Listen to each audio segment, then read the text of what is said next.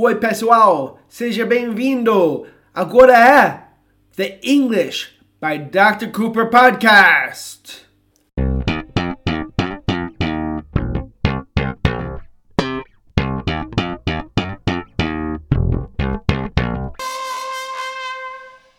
Oi, pessoal, sou Dr. Cooper, estou com meu amigo George da Inglaterra Hello. E vamos falar, vamos ver o que ele acha de alguns erros comuns que vocês cometem. Primeiro, vamos falar sobre duas coisas.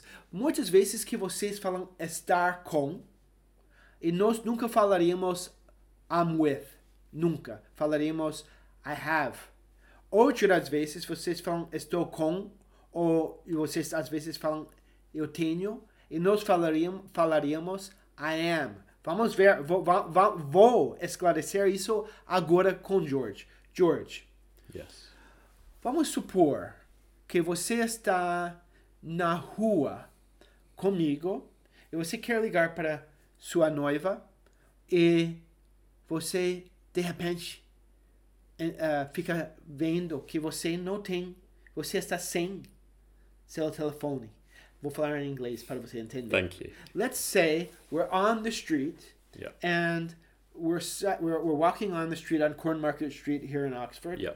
and we're going to buy socks. Vamos comprar meias porque eu sempre preciso socks and you you you want to call your fiancé, sua noiva, your Yeah. fiancé.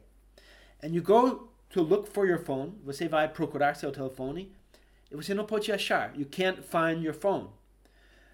Would you say, "Oh no, Cooper, I'm not with my phone"? No. Definitely not. No way. I've never said that and never will, and I don't think any native speaker ever would either. Sabe o que ele falou? Ele nunca falou na vida. Ela está rindo aqui. Ele nunca falou na vida dele. I'm I I uh, I'm not with my phone. Definitely not. Or estou sem meu telefone. Would you say I'm without my phone? no.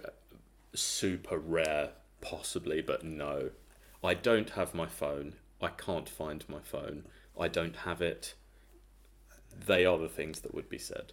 So, ela está falando, é impossível, nós não falamos I'm without my phone. Nós não falamos uh, I'm not with my phone. Nós falamos I don't have my phone. Se, se você fala with, você vai falar com alguém, right? If you say with, it's about being with somebody, right? Yeah, I think I, we would say have because it's something I own. It's my phone, but I don't own you. So I wouldn't say I have Cooper. I'd say I'm with Cooper, Right. but I have my phone because I own it. But when you say you own it, that I- means I paid for you, it. You, you, you possession. possess it. It's Yeah. your it's uh, uh, sua possessão.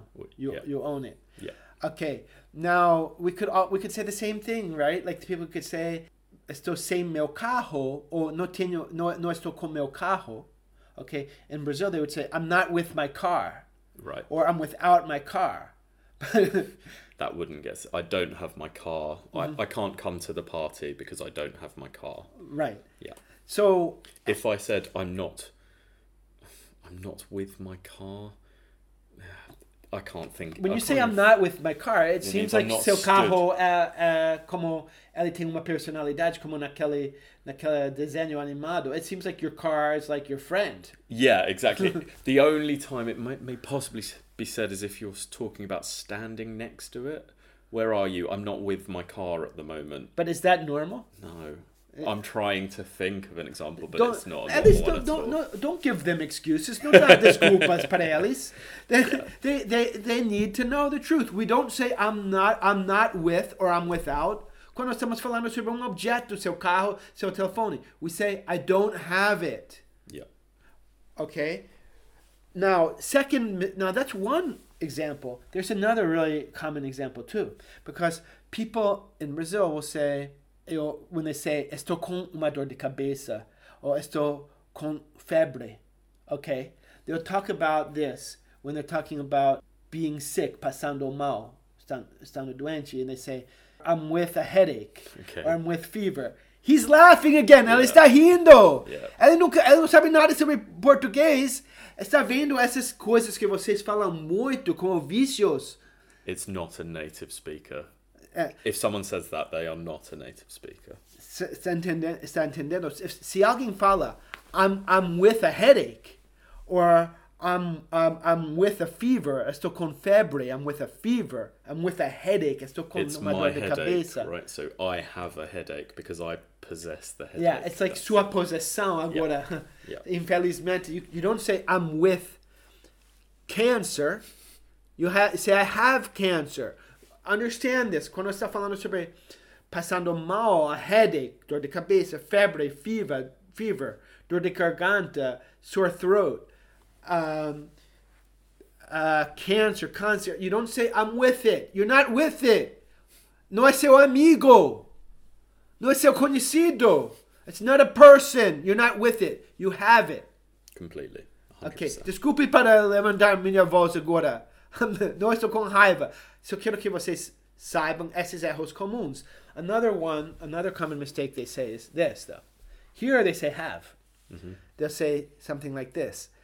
They'll say, Oh, how old are you? And they'll say, I have 16 years. That's wrong. I have 16 years. It's wrong. He's laughing! Ele está rindo!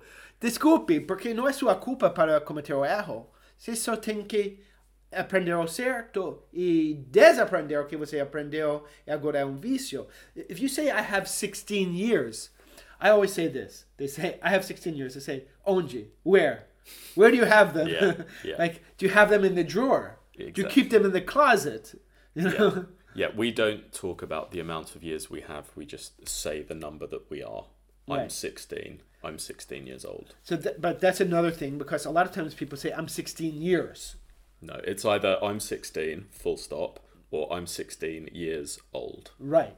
So when you first of all, when you're talking about age, você não vai falar I have, porque você não tem anos, não é sua possessão. Okay, you don't say I have it.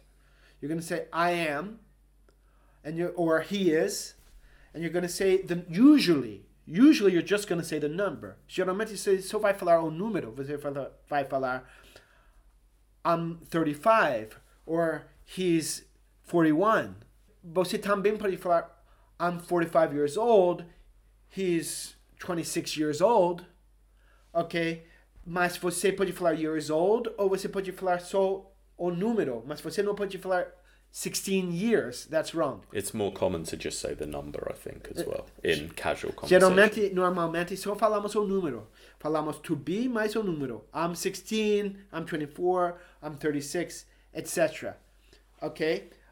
Finalmente. That means finally. The I un- last thing. I understand. you understand that? do, yeah. Okay. So, when we talk... We're all learning. Uh, yeah. George está aprendendo português também. Está vendo? Temos que aprender para aprender. Ha ha ha. Okay, so I said you have to learn to learn. Okay, so when you say th- there's one more thing with this have and with. So Brazilians will often say because it's not a problem. Não estou criticando eles. Entendeu? Ele não entendeu, mas não estou criticando vocês. É simplesmente no, ah, sendo ciente, estando ciente que o português e o inglês são diferentes, right? So eles vão falar I'm with jealous, I'm with afraid, right? So porque em português você fala, eles podem falar eu tenho medo, they can say I have afraid, they can say estou com fome, I'm with hunger. What because for in, in Portuguese a lot of these expressions like com fome, com medo, ah, com sede, ou eu tenho sede, eu tenho medo, eu tenho fome e vários outros. Ciúmes, jealous.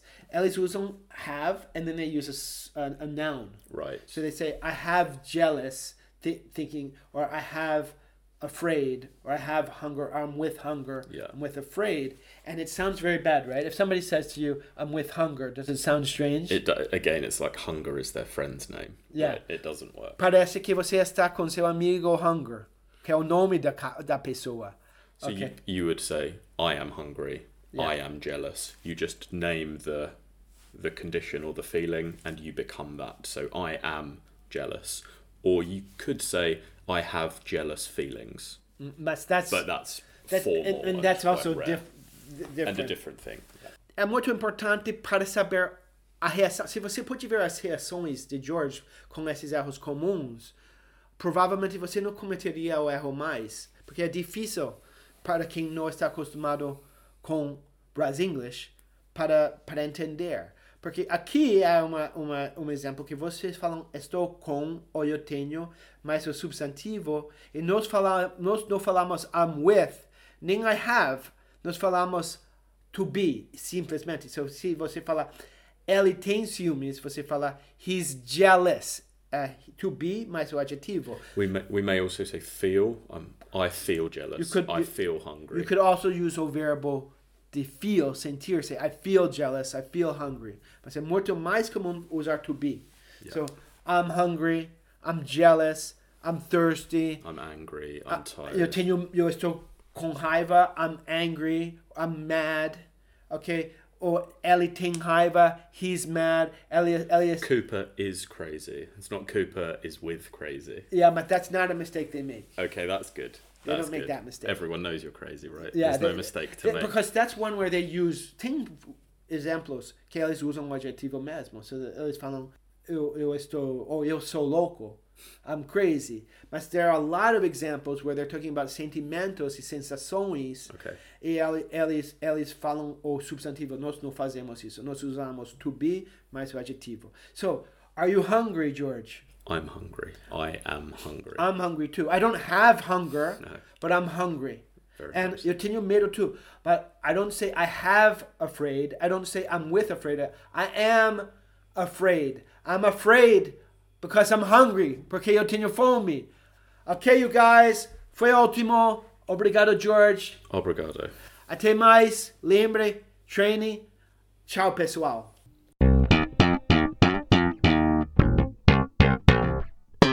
Quer fazer aula comigo? Quer continuar aprendendo inglês?